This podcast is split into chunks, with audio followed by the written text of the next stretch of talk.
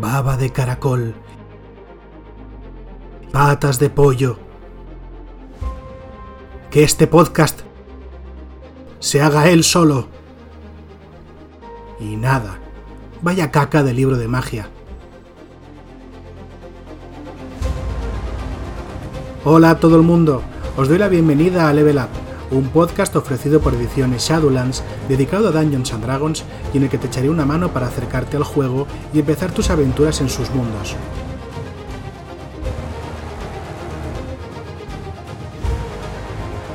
Yo soy Nacho Gemaster y hoy hablaremos de las clases de hechicero y mago, Dos clases muy interesantes porque son, de manera indiscutible, las verdaderas maestras de la magia arcana, esta magia brillante y sorprendente que permite cambiar la realidad y lanzar pelotas de fuego, que es lo que os importa a la mayoría, que sois unos munchins que os conozco.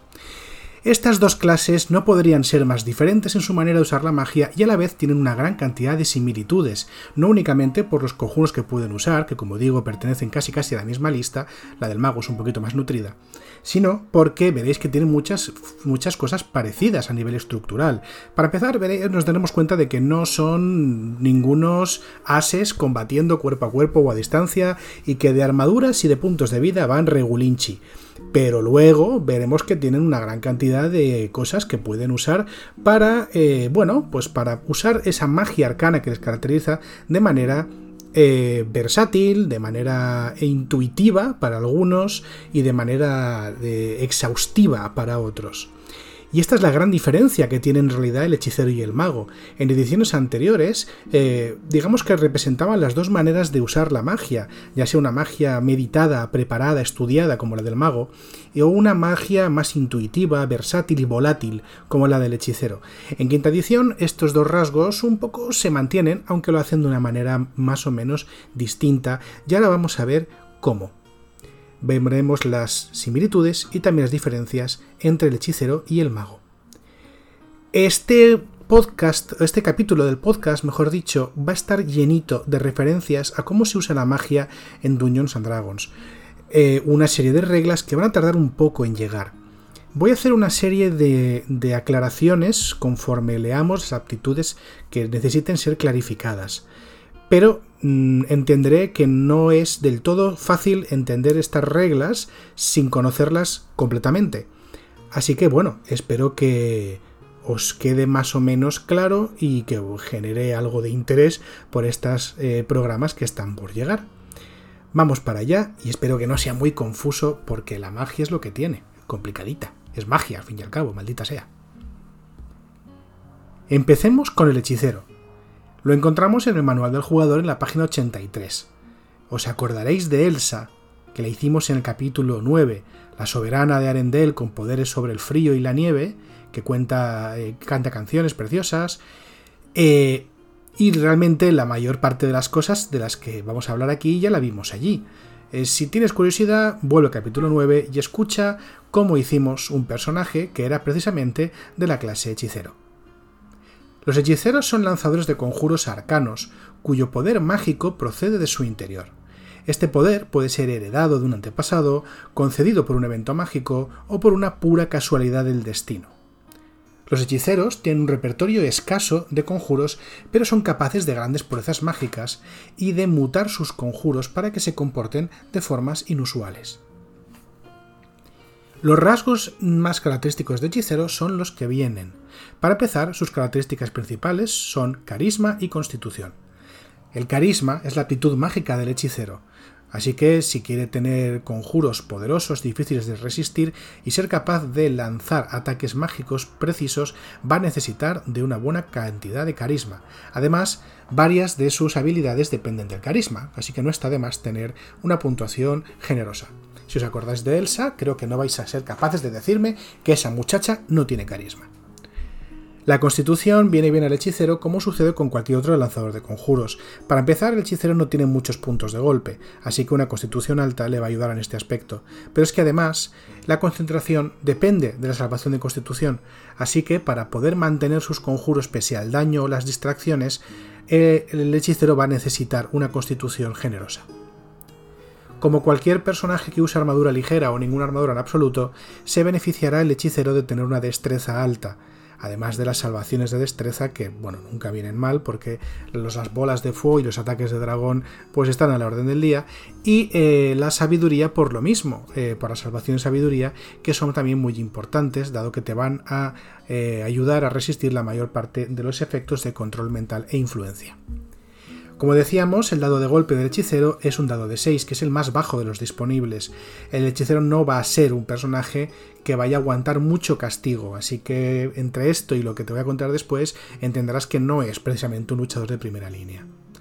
Los hechiceros son competentes con salvaciones de constitución y de carisma. Son competentes con dagas, dardos, ondas, bastones y ballestas ligeras, y no son competentes con ningún tipo de armadura ni de escudo junto con su dado de golpe más o menos bajo, esta corta y pobre lista de armas no los hace grandes luchadores. Su mejor apuesta en un combate es quedarse atrás, recurrir a otros personajes para que le guarden la espalda y liberar su poder arcano. Los hechiceros además son competentes con dos habilidades a elegir de entre conocimiento arcano, engaño, intimidación, perspicacia, persuasión y religión. Un par de habilidades de conocimiento y luego mm, un montón de habilidades de trato social, como es engaño, intimidación, perspicacia y persuasión. Eh, que, bueno, sinergiza bastante bien con esa carisma alta que ya las reglas van a pedirle al hechicero. En cuanto a las aptitudes de clase, a primer nivel, vemos que el hechicero gana eh, bueno, pues básicamente lo que es más importante para él, ¿verdad? Que es el lanzamiento de conjuros. Como decíamos, el carisma es su aptitud mágica.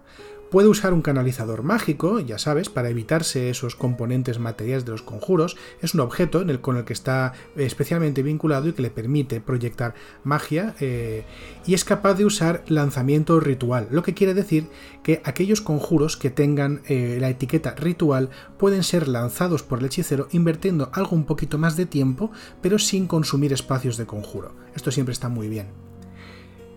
El hechicero tiene una lista de conjuros de clase desde la cual puede elegir una lista más corta de conjuros conocidos. Como otras clases que usan conjuros conocidos, como el bardo o el brujo, eh, estos conjuros no pueden ser cambiados entre eh, descansos largos, pero sí puede cambiar un conjuro cuando suba de nivel. Esto le da menos versatilidad que otras clases que pueden cambiar los conjuros que, que tienen preparados todos los días prácticamente eh, pero bueno, eh, tiene otra manera de versatilizar su lista de conjuros como veremos a continuación. También a nivel 1 tendremos el origen mágico. El origen mágico, como veremos más adelante, es eh, la fuente del poder del hechicero y además es el arquetipo de la clase hechicero, pero esto hablaremos un poquito más adelante. En los niveles 2 y 3 el hechicero gana una serie de aptitudes que son el centro de su mecánica específica, ¿vale? Es un poco el corazón de las cosas guays que hace la clase hechicero. A nivel 2 obtenemos fuente de magia. La fuente de magia es una reserva de poder especial distinta a los espacios de conjuro a través de los cuales el hechicero canaliza su magia, esta reserva especial nos va a permitir hacer cosas raras con la magia. A nivel 2 nos dan una reserva, como digo, que eh, tiene tantos puntos como el nivel de clase de hechicero, eh, que estos puntos se llaman puntos de hechicería, y que nos sirven para crear nuevos espacios de conjuro. ¿Vale? Invirtiendo estos puntos de hechicería podemos hacer espacios de conjuro nuevos, como máximo de nivel 5 también nos permite hacer lo contrario, es decir, coger un espacio de conjuro que no hayamos gastado y transformarlo en puntos de hechicería.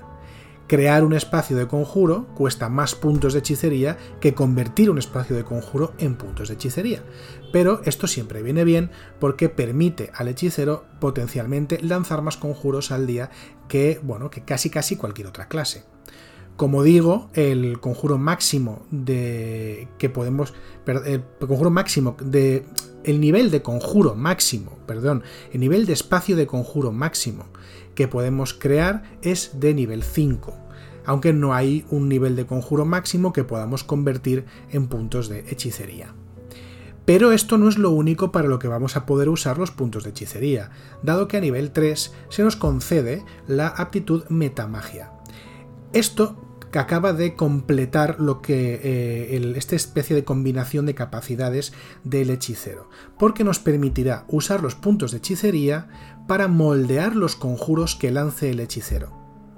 Hay un montón de opciones que nos dan a elegir para ver cómo queremos moldear eh, estos conjuros.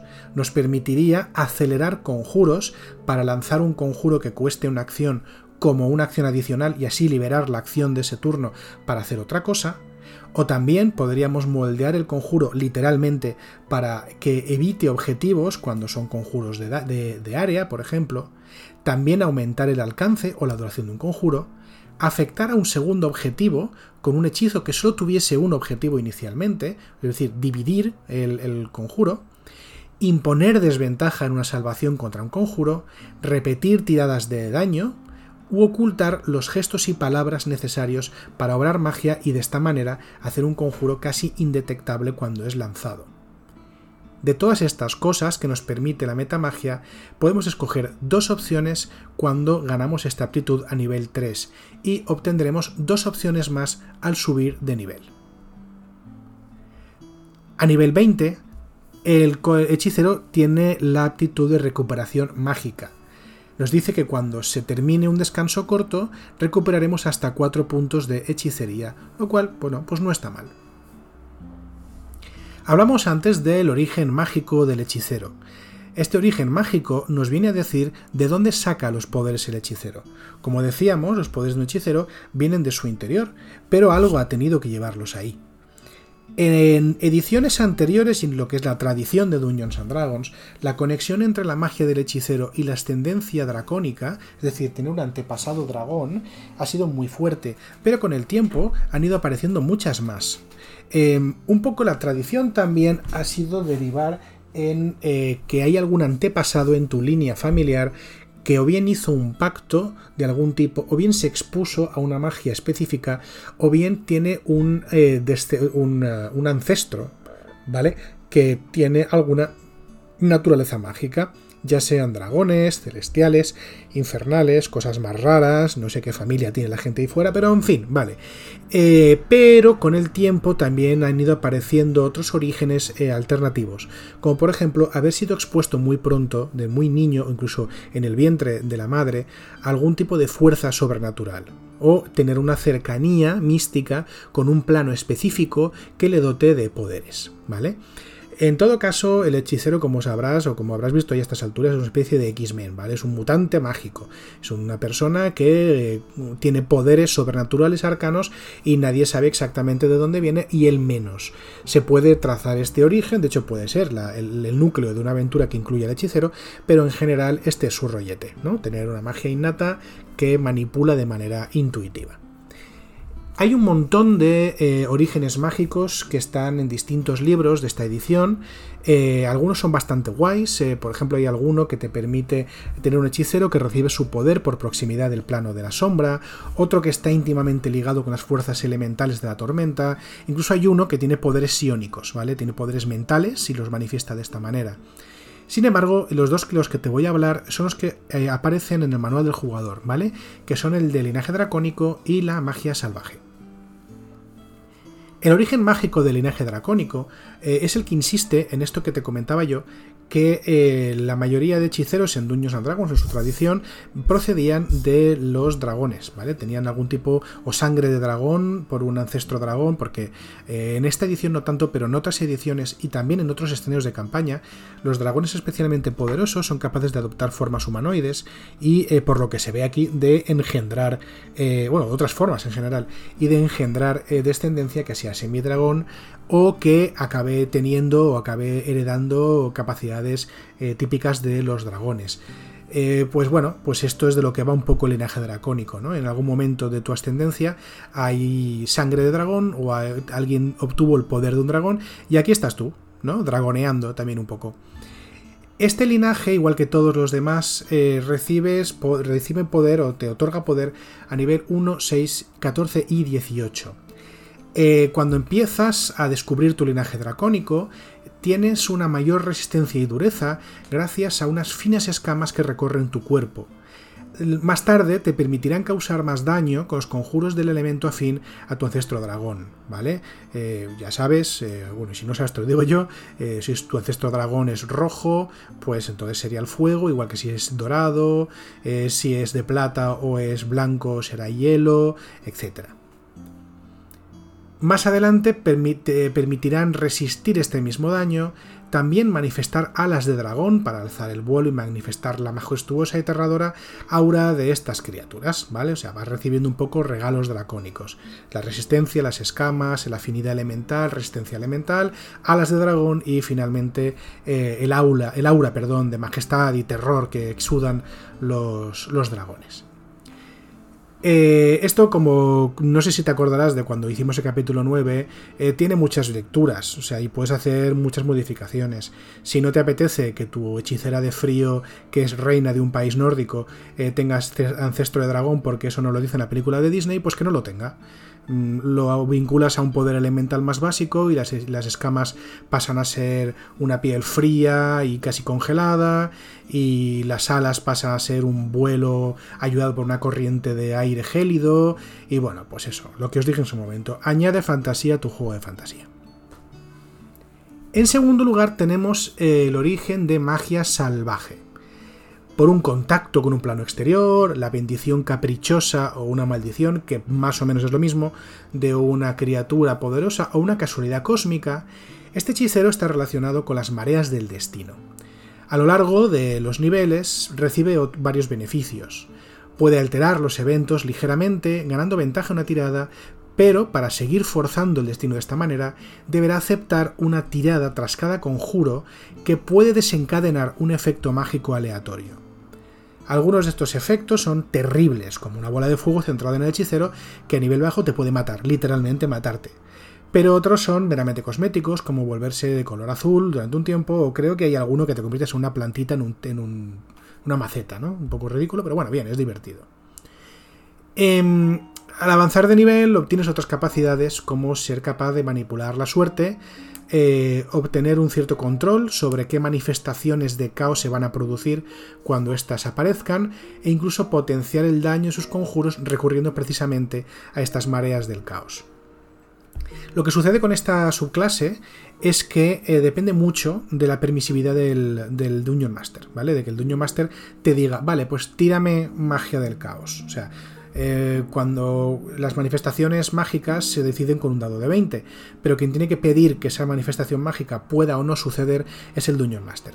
Así que si sois jugadores de un hechicero de magia salvaje, pedídselo a vuestro Dungeon Master. Y si sois Dungeon Masters, mm, hacedlo a tope. Es decir, al final muchas de las capacidades del hechicero de la magia caótica se recargan ¿no? con estas tiradas de magia salvaje. Así que pues adelante con los, con los faroles. ¿Qué es lo peor que puede pasar? ¿Que se inmole una bola de fuego tirada a los pies? Pues bueno, pues eh, ya sabía que se arriesgaba haciéndose un hechicero de magia salvaje. Vamos ahora con el mago, el mago que es un poco la versión especular del hechicero por cómo trata su magia, o lo ha sido en ediciones anteriores, y vamos a ver cómo se comporta en esta. Encontramos el mago en la página 94 del manual del jugador. El mago está considerada como la clase de lanzadora de conjuros arcanos maestra y por antonomasia. No solamente es una de las cuatro clases eh, clásicas de Dungeons and Dragons, junto con el clérigo, el, guerrero y el pícaro, sino que además eh, es un estudiante de la magia arcana, es un especialista en conocimiento arcano, así que se le suele tener como los maestros de la magia. El mago tiene un repertorio de conjuros muchísimo más amplio que el hechicero. De hecho, me atrevería a decir que tiene la lista de conjuros de clase más grande de todas y además se especializa en un tipo concreto de magia del que ya hablaremos cuando toquemos la tradición arcana.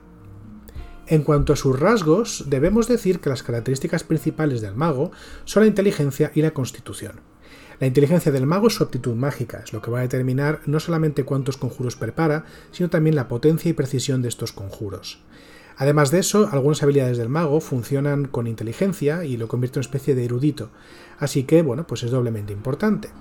Por otra parte, la constitución, como ya sabes, influye en los puntos de golpe, que no son muchos los del mago, y en la capacidad de concentrarse en sus conjuros, así que es una eh, característica muy relevante para esta clase. Por el mismo motivo que lo hemos dicho en el hechicero, el mago se beneficia de una destreza y una sabiduría altas, salvaciones y defensas. El dado de golpe del mago es dado de 6, igual que el hechicero, son los dos estudiosos o usuarios de la magia y no han ido mucho al gimnasio ni han dado muchos paseos reconfortantes por el campo.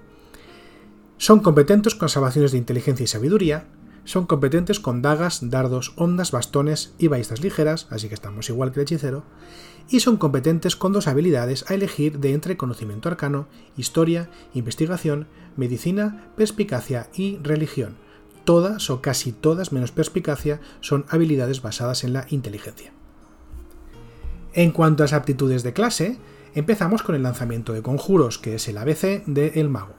El mago tiene una capacidad de lanzamiento de conjuros que es bastante única, porque combina de una manera muy rara, a mí me parece un poco extraña, el sistema de conjuros conocidos y de conjuros preparados. Te explico.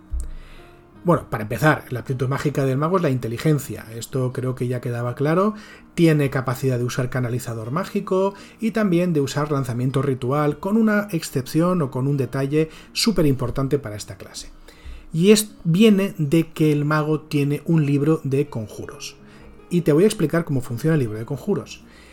La clase de mago tiene una lista de conjuros muy larga además, donde están todos los conjuros que el mago puede llegar a conocer o usar, ¿vale?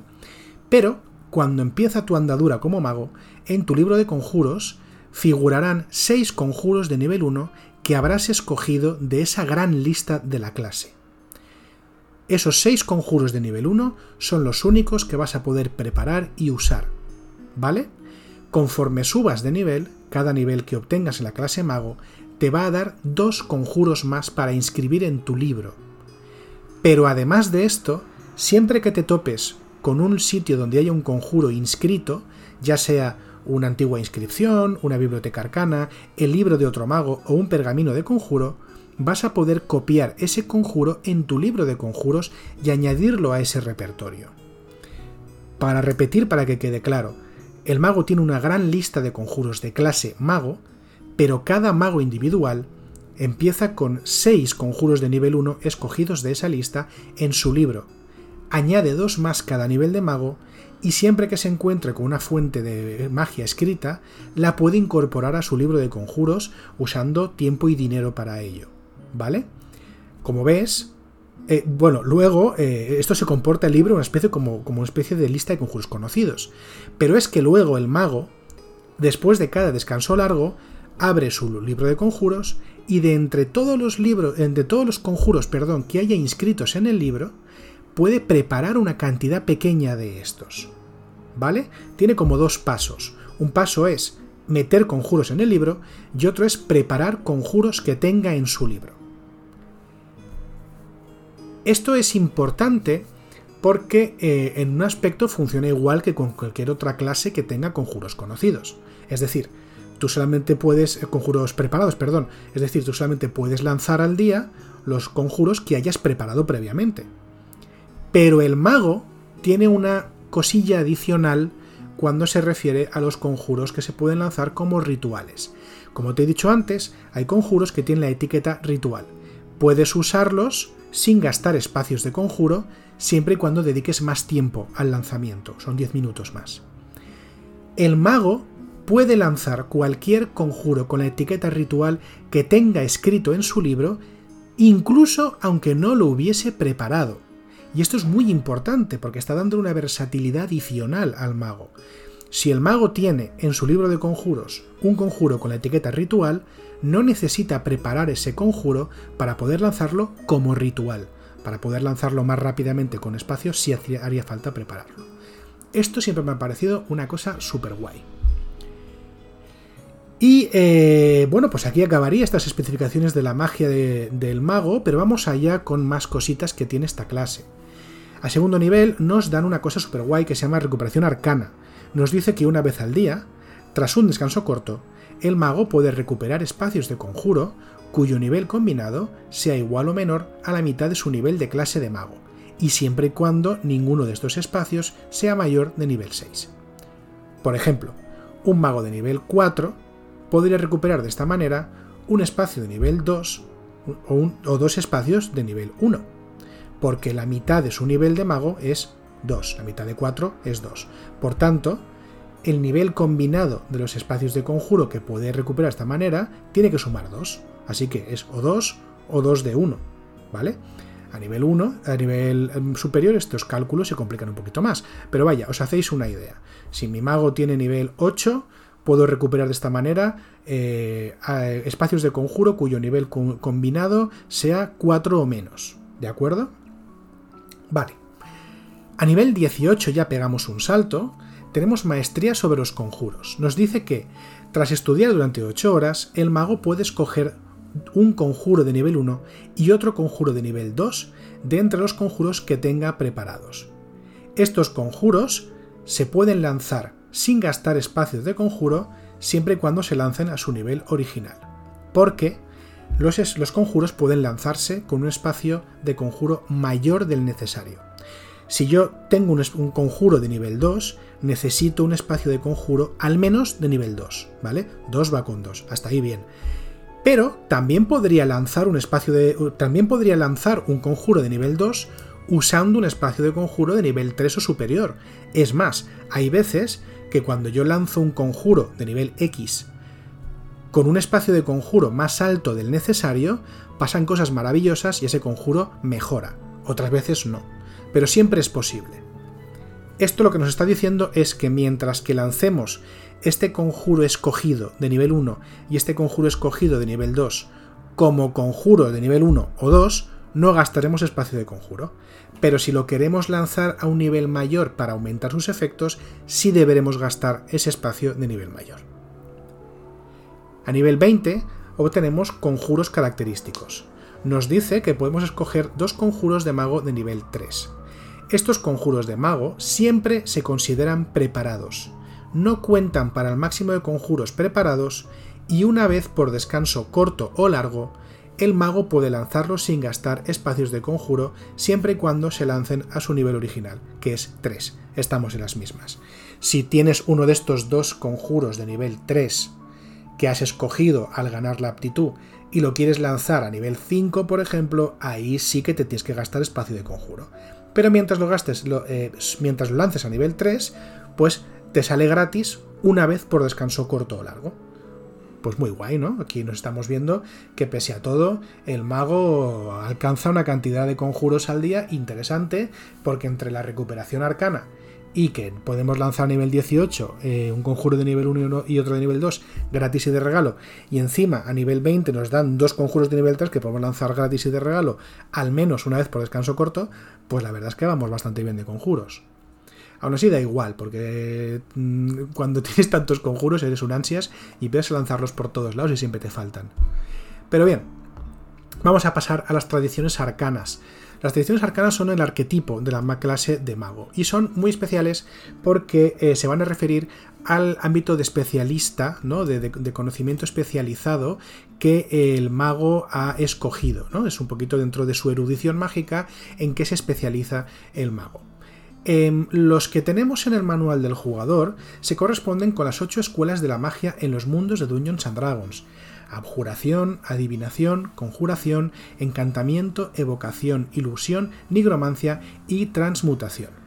Todas estas escuelas conllevan un descuento en el tiempo y el dinero que lleva a inscribir nuevos conjuros de esta escuela en el libro de conjuros del mago. Pero fuera, en otros libros de Dungeons and Dragons, encontráis tradiciones arcanas que no tienen ya nada que ver con esto, ¿no? Como magos de guerra o espada, eh, danza conjuros o una cosa se llaman así, no me acuerdo cómo se han traducido, eh, que combinan capacidades marciales y mágicas, o tienes eh, la magia de los escribas mágicos, tienes un montón de cosas más muy interesantes, por cierto, que se salen ¿no? de este abanico de las ocho escuelas de magia clásicas de Dungeons and Dragons. Las tradiciones arcanas aportan rasgos a nivel 2, 6, 10 y 14. Y en el manual del jugador, como te digo, vienen eh, las ocho escuelas, ¿no? Eh, como es Abjuración, que es la escuela que se especializa en la magia que detiene, destierra o protege. Concede al mago una salvaguarda mágica que le escuda del daño y que puede proyectarse sobre aliados. A nivel superior, el mago es más capaz de contrastar magia enemiga y es más difícil afectarle con hechizos o causarle daño con ellos. La escuela de adivinación es la especialista en la magia que permite percibir, entender y presagiar. permite cambiar tiradas de dados por resultados prefijados, amplía la capacidad perceptiva del mago y le permite recuperar espacios de conjuro cuando se usan hechizos de adivinación. La escuela de conjuración es la especialista en la magia que trae criaturas, objetos y sustancias de otros lugares o de la nada, así como de la magia del transporte. Concede el poder de crear objetos de la nada, teletransportarse y potenciar a las criaturas que el mago convoque. La escuela de encantamiento es la especialista en la magia para alterar la voluntad y el ánimo de los demás le concede al mago una mirada hipnótica, el poder de confundir a los enemigos que pretenden atacarle y la capacidad de extender sus conjuros de encantamiento o de borrar y modificar recuerdos. La escuela de vocación es la especialista en la magia que crea y desata fuerzas elementales dañinas como relámpago, fuego o frío. Permite al mago moldear los conjuros de daño de área para dejar fuera ciertos objetivos, aumenta el daño de los conjuros y le permite sobrecargar estos conjuros para que sean aún más destructivos a riesgo de sufrir eh, daño el mago mismo. La escuela de ilusionismo es la especialista en la magia que deslumbra los sentidos, engaña a la mente y teje espejismos. Puede con ella el mago dotar de mayor sustancia, complejidad y dinamismo a sus ilusiones, así como de crear dobles ilusorios de sí mismo. La escuela de nigromancia es la especialista en la magia que estudia y manipula la vida, la muerte y la no muerte. Permite al mago absorber energía vital cuando acaba con sus enemigos, proteger la suya propia y ampliar sus capacidades para levantar a los muertos y controlarlos. Por último, la escuela de transmutación es la especialista en la magia que altera y modifica energía y materia. Con esta escuela, el mago puede alterar la composición de los objetos que toca, convertirse en pequeñas bestias y generar un poderoso objeto, una piedra de transmutador, que tiene efectos variables y puede llegar a ser suficientemente poderosa como para devolver a la vida a los muertos. Todas estas capacidades de las que te he hablado son además de los conjuros a los que tiene acceso el mago de manera habitual. Así que, eh, como verás, eh, acaba siendo un verdadero especialista en un determinado tipo de magia y va a alterar bastante el modo en que afrontes el llevar a un mago. Espero que te haya quedado más o menos claro y al menos te haya despertado el interés para coger el libro y echarle un vistazo a estas dos clases de personaje que son complejas de llevar pero bastante divertidas. Y con esto yo me despido citándote aquí para la semana que viene.